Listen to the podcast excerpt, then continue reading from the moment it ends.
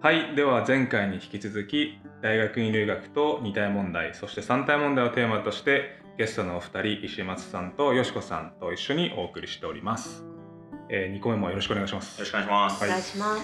えー先ほどはですねこのさらっとあのお二人の歴史みたいなものをちょっと触れていただいたんですけども、えー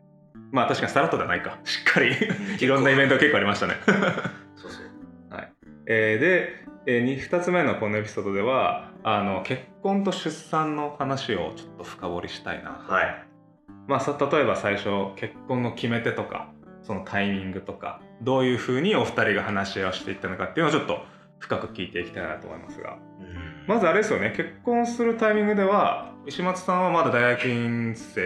で、えー、よしこさん日本で働かれてたんですよね、はい。うん、なるほどそれはどういうタイミングなんで結婚しようと思ったんですかえっと、もともと、まあ、日本人の感覚としては、学生時代に結婚するってあんまないことじゃないですか。まあ、学生結婚っていう言葉があるぐらい、うん学生時代に結婚することはあんまない。で、僕もその感覚でいたので、あの、留学中に結婚するって最初は思ってなかったんですよね。はいはいはいでだからまあ卒業してどっかに就職してから結婚するんだろうなっていう感じだったんですけど、でも実際その MIT に行ってみるとこれ多分アメリカの大学院どこでもそうなのかな結構大学院生って結婚してる人が多いんですよね確かにそれは思うなんかね一回 MIT のそのアンケートで見てびっくりしたのが大学院生の49%が結婚してるもしくはパートナーがいるっていう状態だった49%そうすげえほぼ半分はいはいはが結婚してるないし結婚に近い状態いうんの人だったんであでも確かに考えてみたらアメリカの大学院って一回その大学卒業して社社会に出てでまた大学院戻ってくる人結構いるじゃないですかうんだから結構その年齢差もバラバラだしまああのビジネススクールとかもあるし、うんまあ、確かに結婚してる人多いのは事実なんですよねうんうんで僕もその日本から留学してた友達とかでも2組ぐらいもう夫婦で来てる人たちもいたんで日本からそうはいはだからあの僕の中であ大学院中に結婚もありかっていう感覚にだんだん変わっていったんですよねいなるほどでえっとそれよしこさんに石松さんの方からこう結婚の話を持ち出したんですかそれともどちらかというと、私はもうこの人と結婚するんだろうなっていうのはなんとなく自分の中ではいはいははい思ってて、だからあのいつ結婚するつもりなのかっていうのは、うんうんあの時々聞いたりとかはしてて、あそうなんですね、うん、はいそのまフるラでットせっにつかれてましたわかる プロポーズというよりかわはかかるるわかるっていうのはそのなんて言うんでしょうね結局その私たちは結婚することによって同居するっていう考え方はその時点で持ってないわけなんで、はいはいそれ先ほど言ってましたそうねそうなのであの何ですかね私としてはその同居したいとかあのボストンに行きたいから結婚したいとかじゃなくてとにかく誰と生きていくかをまずは心の定点として決めた方があーはいはいその後の進路を整理しやすいじゃないですか、はいはいはい、うん、なんかそれをししたかったんだと思うじゃあ2人にとってなんか結婚のその意味意義っていうのはなんか2人で一緒に暮らしていくとかじゃなくて私は違います少なくとも私はこの人とこの人その2人がお互いに一緒に生きていく人だよねって確認する作業みたいな そはいれが私にとっての結婚だったんでなるほどだかならるそほのどいつ結婚するつもりかっていうのを聞いてたのはもしするつもりがないんだったらこの人と私があの一緒に生きていく人って決めてるか決めてないかだけを知りたいだけっはいはいはいていうことでした。なるほどなるほど島松さんはもえーっとまあライフイベントとしか捉えてなかったっていうかう、うんうん、なんだろうまあ結婚この人と結婚するってことは全然疑ってなかったんであとはタイミングの問題うん、でタイミングももう結構勢いだったんですよねあそうなんですね、もともと僕留学して最初の2年間は、えっと、日本の奨学金もらったんですけどはいはい3年目からあのリサーチアシスタントっていう RA っていうポジション RA ねはいはいはいうんつけつくことができて、まあ、給料もらい始めたんでうんうんでその時点でこう周りを見ると結構結婚してる大学院生も多かったんでうん、もうここここがタイミングかなと思って金銭的にもちょっとそうかなっていう感じうんです、ああなるほどなるほどわかりましたじゃあ結婚はお二人にとってはまあその結婚しても別にお互い東京とアメリカで暮らしていくけど、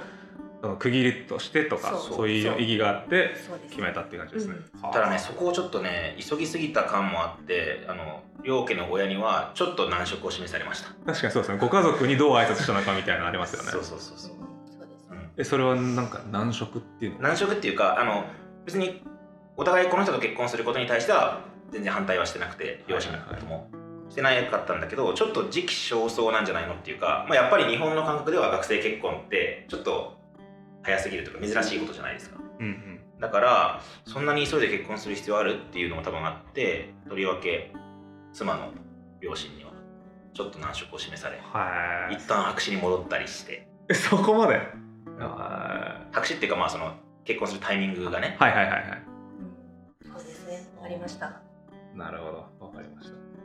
でじゃあ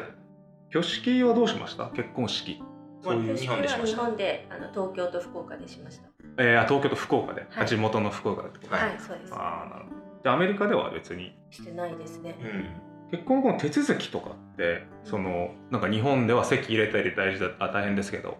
アメリカでもちゃんとそういうなんかいわゆるマリッジサーティフィケートみたいなのもらったんですかアメリカでの手続きは踏んでないんだけど日本で結婚した後にその結婚証明書をうん区役所で取得して、日本で、はい日本ではいそれをアメリカ大使館に持持っっっててってて翻訳して自分で翻訳してでせんなんか宣誓して生して、あの大使館のなんか版をバンと押してもうらんうみたいな、うんうんそうあですそれがアメリカで2人が結婚してるよっていマリッジうサーティフィケートとして、まあ、有効にするああそういう方法もあるのか交渉交渉っていうんだけどねあのあ認めてもらう認めてもらう、はいはいはいでその区役所で今でも覚えてますけど結婚証明書欲しいんですって言ったらそんな欲しい人いないからえみたいに言わ れてえそれが必要なんですか、あ、そうまなあ、ん日です本に普通に生きてる分には生き必て要るないもん、ね、必要ないからあ今の区役所でってことか区役所でああはいはいうんはい確かに婚姻届受理証明書みたいなやつだったうんそれだけじゃダメでちゃんと結婚証明書をちゃんとそんなのあ出っしてもたらってよ区役所に行って、うん、ちょっと驚かれた記憶がなるほどなるあほっどて珍しいんでしょうねそのそういうなんか行政手続きというかなんか婚姻のステータスが変わるところでなんかこう苦労したこととかあーこれは確か楽だったなとか日本とアメリカの違いみたいななんかこう感じることありましたアメリカに関しては、まあ、特に苦労はないですけど、うんまあ、日本で妻がした苦労というのは、まあ、誰でもするようなうんうん結婚してその名字を変えた側がするような苦労はまあ一通りうんしたけどねうんうんなるほどそうですあとその石松さんがアメリカにいるわけじゃないですかなんかそういうのって別に日本で結婚するときに問題にならないんですかえー、っとあまあ強いて言うならばえっと住所とか住所は特に、あそうなんですねうん、でもなん海か外在住のままうんうん婚姻届は普通に出しますけど、うんうん別に本籍地とああサそイうかンで証明して承認してくれる人2人のサインで大丈夫なんであそうなんですねでそもうそそうう婚姻届的には書けば終わりです。あなるほどなるほどうん、そうですそうですただまあ一個だけあったのはそのもしかしたら妻がアメリカに来ることになった場合にアメリカでも働けるように僕がビザを変えたっていうのがありました、あー F1 ビザだったのを J1 ビザに変えたんですね J1 にああそれでその配偶者が働けるみたいな F1 の配偶者なら普通って働けないんですけど、うんうん J1 の配偶者の J2 は働けるんでうん一応念のため J1 に変えといたっていうのはあったけど、うんはいはいはいそうだねうんなるほどなるうんわかりましたじゃあ結婚はまあそういった形でうん別に2人一緒に暮らす始めるわけじゃないけどちょっとこうまあ区切りとしてじゃあ続け進めていったっていう感じですねそうですそうでわすかりましたその後じゃあ出産に行くんですけども先ほど出産第、え1人目のお子さんの出産も2人目もボストンだったってことだったんですけど、まあなんかそのタイミングとか場所とかなんでアメリカにしたとかそういったところをちょっと聞きたいなと思いますが、結婚直後に割とすぐ妊娠して第一子を、でその時点ではまだあのボストンと東京なんだけど、うんだから妻はその妊娠の最初のもうほとんど最初の全部妊婦検診は東京でうん行ってそうて、ですでまあどっかのタイミングで妻がボストンで産むことを決めて、うん早めの産休産休のちょっと前に有給足して早めに休みに入れてうん東京の家を引き払ってボストンにうん来たと。うんとそうですねなのであのんなんでボストンで産むみたいなことは会社の同僚とか先輩には言われて、多分病院からもなんかその検診とか、うんその日本でやってたのをこうアメリカボストンに急に移すってなると、うんそなんうでかすね検診の結果とか今までのその経過とかをそうそう英語に訳したりとかするんですかね、そうそうしましたけども、うんほとんど役に立たない全 然そのシステムが違うから、はいはいはい。あの超音波とかもやる回数も全然違うしほとんどなんていうんですかアメリカに私も持っていきましたけど資料をねうん。でもほとんど全部最初からやらされたしあ、そうなんだ。うん、あー別にそれをで便利だったことは何もなかったあ、そうなんですね。でそのそうですねさっきもあの今日ここの収録に来る前に夫と車の中で話してて思い出してたんですけ どはいはいはそうですね多分私の母もあの福岡で産めばいいんじゃないかと思ってたと思います。いうんで私は東京で産むと、うんまあ基本的にはなんか孤独な出産だなと思ってたんですよ。まずまず、はいもし私が東京で産むと親戚も家族もいないし誰のヘルプもないああそういうことかそ夫うかもそうか僕そもういかないしそっかそっかそっかだからまず東京で産むことはちょっとあんまり考えられないなと思ってで次に福岡で産むことも考えたんですけどその時に、まあ、まず大きな大きなその前提として私たちは妊娠別居したまま妊娠に踏み切ったもともとはそれで同居できるじゃん期間限定でっていうのがあったわけですよね。ああはいはいはいはいお子さんが生まれればってそいうう産休育休という日本の素晴らしい、うんうんある一定期間の制度を利用して一緒に住めるじゃないかっていうので、あーはいはい妊娠自体に別居した別居したまま踏み切ったあの挑戦したっていうのがあったのでうんなのでまずそこから見てその福岡で産むと一緒に住むっていう期間が全体的に削れますよね削られちゃうそうですねうん確かにっていうのがまずあったかなと思いましたはいはいはいでその次にあのまあこれはそ今言ったことに比べれば非常にちっちゃなことなんですけど、うんまあ、夫自身がなぜで働きたいんだけどやっぱりアメリカ人じゃないっていうことであの、うんとてもね苦労してる様子もあったので、曲がる子供 を産む時航空宇宙はねにアメリカで産めばアメリカ国籍かつ日本国籍をチャンスとしてもらえるっていうのは、まあ、子供にとってもいいのかうなんっていう部分もありました。あとはその、えー長い人生考えた時にその自分が産んだその赤子の世話をするのは私の母親じゃなくて夫だろうと思ってたんですよ。おおはいはいはいなのでその福岡で産んだ場合には多分夫はお客さんになるじゃないですかその多少帰ってきたとしても、はいはいはい会い子供に会いに帰ってきたとしてもそれはなんか違う気がして。うんでボストンで多分苦労すると思ってたし想像以上の苦労だったのでそれはもう私が本当に見えてなかったんですけどうんでもその苦労を味わうのは伴侶だろうと思ったんでう、んボストンで動こうかなみたいな。なるほどいいですなすごいなはいはいはいあのねそのアメリカでこの子供を出産するとその国籍があのもらえるってやつは、ね、航空宇宙で苦労してる僕とか石橋さんはもう本当にあるある。痛いほどわかりますよそねうそうそうそうそう分野によるんでこれは結構あのわからないですけど、うん特に航空宇宙系はあの最低でもそのアメリカの永住権がないと、そもそも仕事に就けないっていうのが法律であって外国人じゃ見れないあのデータとかいろいろあるんででそれで結構あの苦労するの度合いもちょっと他の人たちに比べて多い強いかなと思うんですけど、うん、素晴らしいですね。わかりました。じゃあそれえ第一子の出産のタイミングだと石間さんは確か博士課程の途中って知まだ博士課程の途中そうですよね。ですねうん。わかりました。であのだから博士課程の途中に結婚してしまったわけなんで要はその就職してない状態で結婚してるわけですよねまあそうですね。だから、えっと、この状態でえ妻が仕事を辞めてこちらに合流することはまず考えて全くありえな経い済の柱がいなくなっちゃうから。なるほど。でじゃあそのだからこれ結構ちょっとトリッキーな方法なんだけどえっと要は妊娠してしまえば妊娠その産休育休で一緒に住むことができてかつ妻の会社の在籍もキープできるキャリアは残り続けるので、でしょうんうん夫がもしキャリア的にうまくいかなかった時も私をもとに考え直せるじゃないですか。はいはいはいまはあもしかしたら僕は NASA に行きたかったけれどもアメリカ就職じゃなくて東京就職かもしれないい。し、うんうんうんその場合は東京に僕も戻って、うん妻も復職すればいいだからその妻の会社の所得をキープしたまんま一緒に住む方法だったんですよ、なるほ産私それしかなかった。ボ考ストンに住むっていうのが、はえた時に。ど。なるほだど。からまあもしかしたら妻がやっぱり私福岡に帰って里帰り出産するわって言ったらまあ僕は止め止められなかったですけど、うんまあ結果的に妻がボストンを選んでくれてうん。でえっともともと子供が欲しかったのが僕の方なんで僕は子供をもう一緒に育てる気は満々だったので、うんまあ結果的にはボストンに来てうん産むことになったっていう感じですよね。うん。なるほどそ。うですわかりました先ほどそのボストンに来てでその自分の予想以上の苦労がたくさんあったっておっしゃってましたけどそれと実際出産とかってどうでしたアメリカでっていうのえっとまずあのちょっとだけ細かい話になるんですけど医療保険がめちゃくちゃ高いですよね。はいはいはいそうですね、はい、非常に高いんですよ。それでそれもなんていうのかな期末があってちょうど私が渡米したのが2011年の1月末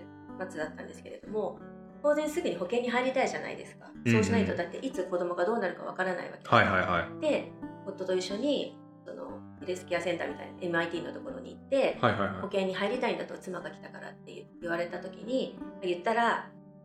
半年で1回バンと払わなきゃいけないそのちょうど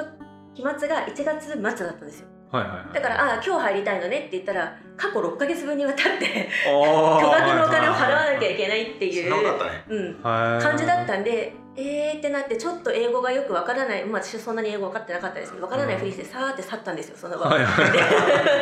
来てなかったことにしようって言って、はいはいそはいれで、あれそうだね、うん、そうだっけ、うん、でうわ2ー月になってちょっと数日待って、数日だっていうか、うん、そうだね2月にまあ入まああってよ、うん、1週間とかうんそれぐまらあいまあまだとあ1月思うんですけど27ぐらいに来たから、うん2月まで待って2月から入ったんだよねそう あちょっと無保険の間があったんですねじゃあそうそれで私はでもその時にあなんかこんな世界なんだと思って要はその医療がなんて言うんだろう金を出す人しか守られないしその金の出し方が半端ない額そうですねだし夫婦になるとその合計額もすごいのでうんうんなのでなんかうわーって思いましたまずそこが想像範囲を超えてたうーんまず妊娠して結構もうすぐ生まれる子供を連れてる身重の身なのにうん無保険者になるっていうのがスタートだったんですよボストンに来てから。あーそれ何ヶ月目ぐらいだったんですかアメリカってえのはーっと5月出産で1月に来たからどうだ出産何ヶ月何ヶ月なの数え方ちょっと忘れたけど7ヶ月とか8ヶ月とかなるほどなるほどうんお大きい状態結構大きいです結構よ大きいうん結構大きいですよあの臨月まで引っ張ると臨月で飛行機乗れなくなるじゃんあそうなんですよなんはいはいはいだからまあそれも考えて少し早めにまああの MIT 側での保険に加入したり MIT の妊婦検診うんに通った方がいいと思ったから少し早めにうんうん今日めめっちゃ有給もたまっちゃってずっと働いてたんで来たんだけ ど来てみるとちょっと早すぎてああなるほど早すぎたというか2月に来ればこの問題はなかったけそうそうそどうまずそのまず無保険その妊婦なのに無保険何回っていうのでまず驚いて、はいはいはいでまあでも背に腹は変えられないってことでお金のことがあったんでで2月に改めてやっと登録はできたのに、うんうんもう超音波検査とか毎回日本はするんですよちゃんと全ての赤ちゃんの状況とかを、うんはいはいほとんどされないなんか形式のなんか、なんか超音波とかもなんかこう聴診器みたいなのを見て。古いなんか機古い械機械でだった当てられてしなんか体重計とかも、まあ、うん皆さんアメリカに住まわれてる方ご存知だと思いますけど測りみたいなのになってあーはいはいはいはいなんか力学やん力力学や みたいな学的測りやんそれなんかデジタデルジタルかじゃらないんだ 遠く離れた状況でいやここはあの、ね、世界最高峰の国うんの医療じゃないんかいみたいなのが1回ずつあってなるほど衝撃でしただから自分の赤ちゃんが本当にちゃんと育ってるのかを。なんかグーってみたいに言われて終わるみ たいなのを繰り返繰り返しててすごい今考えればそその健康に見えたんでしょうけど、うんうんそのそのレベルの人たちから見ればでうもん私の中では本当に不安だった大丈夫なのここみたちいょなっとなんか大雑把な感じがしますかねなり大雑把だし、えっと行った病その病院通った病院は T メデ MIT ィカルっていうその大学生大学院生とかが使えるやつなんそうでそすうそねう職員とかが先生とかも使えるなるほどなるほどで出産自体はえっと提携してる病院病院で大きなあそこの産婦人科があるとかではなくてあ MIT メディカルにはないですそこからあその提携してなるんとかこハーバーがドの系列の病院なのかあーななるほどに行っていうことになったんだけどあ産婦人科はありますよそのあ検診はできるあだけ検ど診はできる実際産むうん産院は別の病院なんです、なるほどなるほどそこはなんかこう紹介してもらったりしてそうですもう系列で決まってるのではいはいははいで実際出産もアメリカでそうです大変でしたまああのでしたね、ねうんあの助産師さんだけの出産だったんだけどうんお医者さんがいないっていうのもびっくりしたけどまあそれは選べるんですよねミッお医者ドさんワがいないはいミッドワイフかドクターかどっちでやりたいかってまず聞かれるんですよ出はい産はいどうしたいか、はとでか特に大きな問題がなければもうミミッドワッイフドワイフのみの出産になっいミッドワイフっていうのはその助産師さん助産師さん資産とそうそうかそううんうんまあ、何か問題がある時はもちろんバックアップでお医者さんいるんですけどそれで、ミッドワイフを選んで、まあ、大きな深い考えがあったわけじゃないんですけどミッドワイフを選んでうん当日もミッドワイフさん主導ではいはいはいで私はあの麻酔エピドラルという麻酔をしたのはで、いは麻酔はまあ麻酔科医に打たれてはいはいはいはいっていうのをやりましたけど、無痛分娩ってやついわゆる無痛分娩ってやつあー普はい通じゃないですけどねでもまあ そうっすよね 無痛を味わい尽くして味わい絶尽対く無痛しじゃないてよなっていう最後に針をぶっ刺されるそうってそいうそううねそうもうすっごい痛い針全然無痛じゃねえじゃんそうですそうです病院にどれぐらいいたんですかとなんかあの出産ではないですけどあの僕のお友達とかはそのなんだ盲腸を手術して、うんその日の夜に返されるみたいなことがアメリカではあるんですけど、出産の場合どうなんですかだから48時間でここに48時間以内に退あの退院しなきゃいけないのえそれ子供が生まれてか生まられて2日以内にもう退院しなそきゃいけのないルールは何なんですかそいやもれう誰が決めてるんですかそれアメリカ48時間ルール、でもとにかくそのう産むということに対してあのというかその泊まるっていうことがとってもお金がかかることだからうんアメリカの病院にそうですねそれをさせたくないんですよ入ね院がね彼らがうんねだから大きな問題がなければもう子供を産んで48時間以内に退院しなきゃいけないめっちゃフラフラの状態で日本はどうなんで日すか本だって1週間ぐらいね1週間いられるんだ至れり尽くせりの期間があって休の体を休めるためにねでまあこれもあるあるだと思いますけど、はいその病院食が全然求めてないものなんですハンバーガーとかああそのアメリカでアメリカの私がはい産み終わった後とか産む直前とかの、うやんうんっぱり私はこうほうれん草のおひたしとか味噌汁とああかそうですねはいそういうこう体に良さそうなものを取りたいのに、うんフライドポテトとか ラザニアとかひどいハンバーガーとかしかないんですよ本当ですかそれはい本当でうすよわでそれはすごく至れり尽くせりでいいよって産んだ何かには聞いてたんだけどこれの何がそうなのかなっーて私は思っててうわーこれ感覚違いますねこれはかな産んりだ後に私と私は夫に言っても耐えられないとこんな食事が耐えられないのでって言って和食食べにわざわざレストラン一に行回病院抜け出して病院行ったもんねきましたえこれそのおふ二人目もこんな感じだったんですか、はいいうわ同ーじ病院にいましたえー第一人目の出産でこんな大変な経験したのに二人目も同じところで同じような感じだったんですかそうですねそう夫はそのまま MIT の所属だったのでその変わらないですよね保険は全部同じあだかそうら、だあ卒プエチで取ったけどポスドクとだしてから MIT そうにだからその保険の変えようもないといううわーすごい経験したなこれまあなんか日本人の方がアメリカに来て出産するあるあるなんですかね皆さんどこもあるあるななんですかのか聞いたことありますそういう話もっとなんかすごいプライベートないい病院で産んでる人完全にこっちで社会人になってもっとうん保険も選び放題だったりする人は多分もうちょっと違うんじゃないですかねでも我々には選択肢はなかないからねなかったから、うんそのもう決められてるから MIT の学生の保険はそうかこうとかそ全う部お金出せばもっといいとかあるよみたいな感じなのかなアメリカだとなまあ、びっくりしたのがその立ち会い出産はもちろんするつもりいたんだけど実際にその出産を手伝ったっていうね俺それはどういうことですかいやその分娩台の上で俺も片足中抱入えってて片足抱えてで生まれてきましたでへその緒を切ったのも俺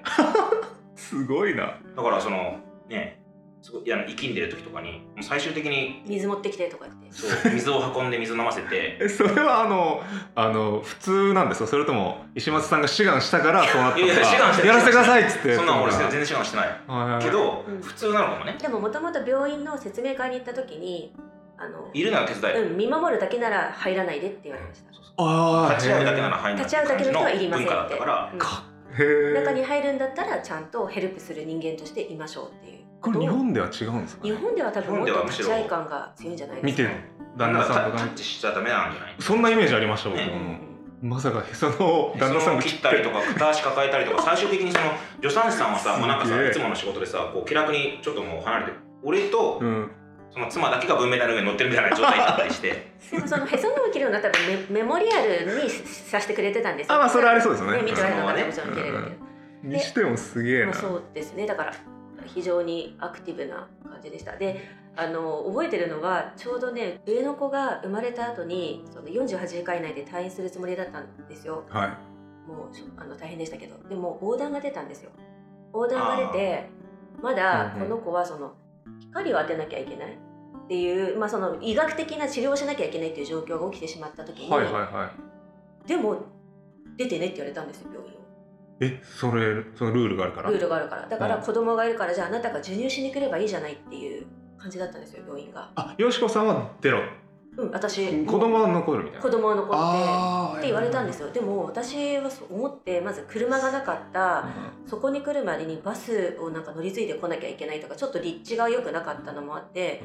ここにさっき産んだボロボロの体 でバスに乗ってひど授い、乳しに通えってどういう話って思ったんで すようんどういうことやねんって思ってはいそれで「いや他の方法ないんですか?」って聞いたら「じゃあなんかあの病室から出てもらうけれどもうんなんか待合室みたいなちょっとそういう普通の人はそこに泊まるような場所じゃないとこマろチュアスが寝たよねだからあるからそこにベッド入れベンチてみたいなとこあげるからそこで寝なさいって言われたんですよ。え子ー、供産んだ3日目の状態でベンチで寝たよねはい、すげえそうなんですよその時にもうアメリカの医療業界の闇を感じ たしで彼らからすればいやあなたたち病室にいたら払えない額になるでしょってことだったと思うんですよなるほどなるほどなるほ要はその請求が保険の適用が適用がど範囲外になるのかもすしごれいないよっでつっすてね。それで覚えてますその日が母の日でうんちょうどそのでもご飯はね供給してくれたんですよその全然求めてないご飯ですけど、はいはいはいラザニアとかそこにあのカーネーション1本置い置かれてておー母の日だから多分そういはいはいはいうふうはにいしてるんでしょうね病院自体うが、んすごいなと思ってなんかこの 自分の心が追いつかなかったですはまいずなんでこんなところに私と夫はいなきゃいけないんだろうっていう疑問こんな体ボロボロなのにで母の日なんかも泣きそうでした、あーなるほどな荒い